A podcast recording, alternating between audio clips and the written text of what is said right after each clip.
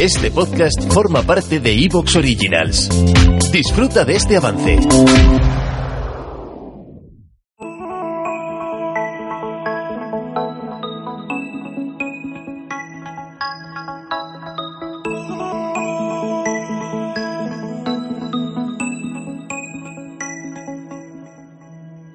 Bienvenidos a un programa especial de Astrobitácora porque ya lo venía avisando estas semanas, ahora mismo estoy en periodo vacacional, pero bueno, ya sabéis, sobre todo los que sois oyentes habituales del podcast, que no me gusta dejar de publicar contenido. Y echando un vistazo a lo que había publicado hasta ahora me he dado cuenta de que no tengo nada sobre las lluvias de estrellas y que además ahora mismo estamos ya en el momento en el que grabo este podcast a las puertas de agosto y es el mes de las Perseidas, que es una de las lluvias de estrellas más populares del año en el hemisferio norte porque cae en verano con mucha gente de vacaciones, es una lluvia de estrellas muy activa además y por tanto es una oportunidad magnífica para poder observar el firmamento y además es una de las experiencias más bonitas que podemos realizar en la observación del cielo porque cuando una lluvia de estrellas es muy activa la sensación si la contaminación lumínica no es muy elevada y podemos ver muchos de esos meteoros es casi casi de como si el cielo se cayese sobre nuestras cabezas. Es algo que resulta realmente llamativo. Así que en este caso, aprovechando este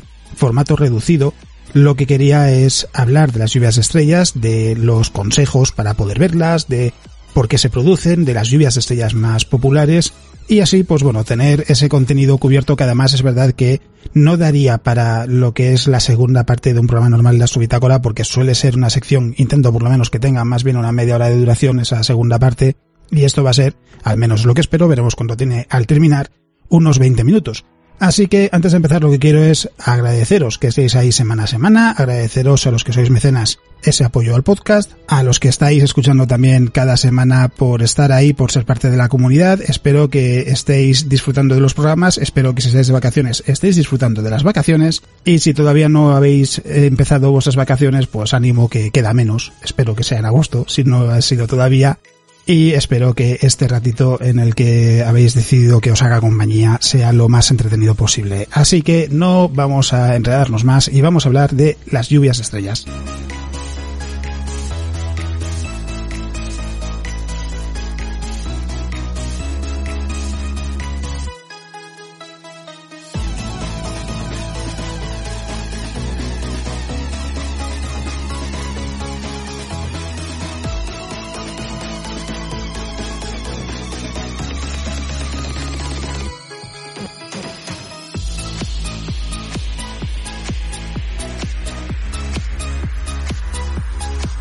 Porque la verdad es que es lo que decía, las lluvias de estrellas son uno de los fenómenos que podemos ver varias veces a lo largo del año. De hecho, si tenemos en cuenta las lluvias de estrellas menores, las que nos dejan apenas 5 o 6 meteoros por hora en su pico de actividad, lo cierto es que hay lluvias de estrellas casi casi de forma constante. Y es algo que hay que ver al menos una vez en la vida, con poca contaminación lumínica. Si no habéis tenido esa oportunidad, la verdad es que no sé cómo puedo convenceros de que la aprovechéis si se presenta en alguna ocasión o de que si podéis vayáis a un lugar en el que haya poca contaminación lumínica para ver el cielo sin ningún tipo de impedimento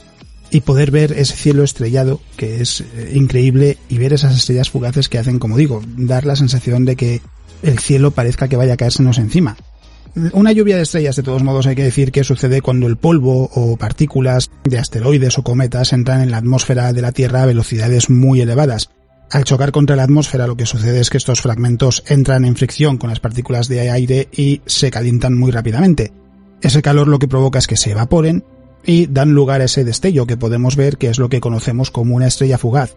Y hay que entender que una estrella fugaz en realidad se puede dar en cualquier momento. Es decir, una cosa es una estrella fugaz aislada, que puede provenir de cualquier parte del cielo, que puede producirse en cualquier momento, y otra cosa es una lluvia de estrellas, porque sí, en una lluvia de estrellas también hay estrellas fugaces, pero en este último caso la diferencia con una estrella fugaz aislada es que todas las estrellas fugaces que veremos parecen proceder del mismo punto en el cielo. La mayor parte de estos meteoros se vuelven visibles a unos 95 kilómetros de altura, algunos más grandes pueden llegar a causar una bola de fuego luminosa, un bólido, que es como se la conoce, y puede ser incluso vista de día. Es bastante más raro, pero se pueden ver incluso de día y escucharse a 50 kilómetros de distancia, como sucedió hace ya unos años en la ciudad rusa de Chelyabinsk, cuando un meteoro se desintegró en la atmósfera y dejó más de mil víctimas de eh, heridas leves. No hubo víctimas mortales, pero sí que hubo daños materiales que fueron en algunos casos más bien considerables. Los meteoros hay que decir que pueden llegar a viajar a 50.000 km por hora y alcanzar temperaturas de más de 1600 grados y aunque pueda parecer increíble, las estrellas fugaces en su inmensa mayoría son en realidad fragmentos muy pequeños de apenas unos centímetros de largo o incluso menos del tamaño de un grano de arena. De hecho, la mayoría son más pequeños que los granos de arena que podemos encontrar en nuestras playas, para que nos hagamos una idea de qué es lo que estamos viendo cuando vemos una estrella fugaz. Y se desintegran en el aire en cuestión de un instante, no duran mucho, cualquiera que haya visto una estrella fugaz lo sabrá. Cuando el tamaño es lo suficientemente grande, ¿qué es lo que sucede? Cuando es un meteoro mucho más grande y es capaz de sobrevivir al viaje, lo que hace es llegar a la superficie de la Tierra y en ese momento es cuando lo llamamos meteorito. No es lo mismo un meteorito que es una roca o un fragmento de una roca que llega a la superficie de la Tierra que un meteoro que simplemente es un fragmento que se desintegra en la atmósfera. ¿Y de qué depende que un meteoro se fragmente o no?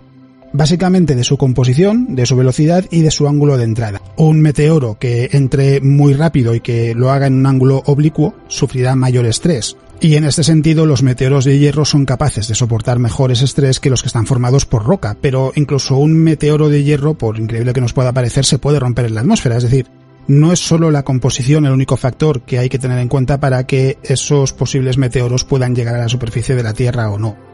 Y como mencionaba, cada año hay multitud de lluvias estrellas, la mayoría sin embargo no dan mucho que hablar porque tienen un índice de actividad muy bajo, de ni siquiera 10 meteoros por hora, en condiciones ideales, y eso es algo que al final, pues claro, no es especialmente atractivo para salir a observar el firmamento. Hay, hay que decir que hay una cifra que es la ideal. En condiciones ideales se pueden llegar a ver, por poner una cifra, 10 meteoros por hora, por ejemplo. Esto es lo que se conoce como la tasa horaria cenital. Y en inglés la podemos encontrar como ZHR, Cenital Hourly Rate, que es algo que resulta muy útil porque lo que indica es, en condiciones ideales, y con la radiante, el punto del que parecen proceder los meteoros en lo más alto del cielo. ¿Te está gustando lo que escuchas? Este podcast forma parte de Evox Originals y puedes escucharlo completo y gratis desde la aplicación de Evox. Instálala desde tu store y suscríbete a él para no perderte ningún episodio.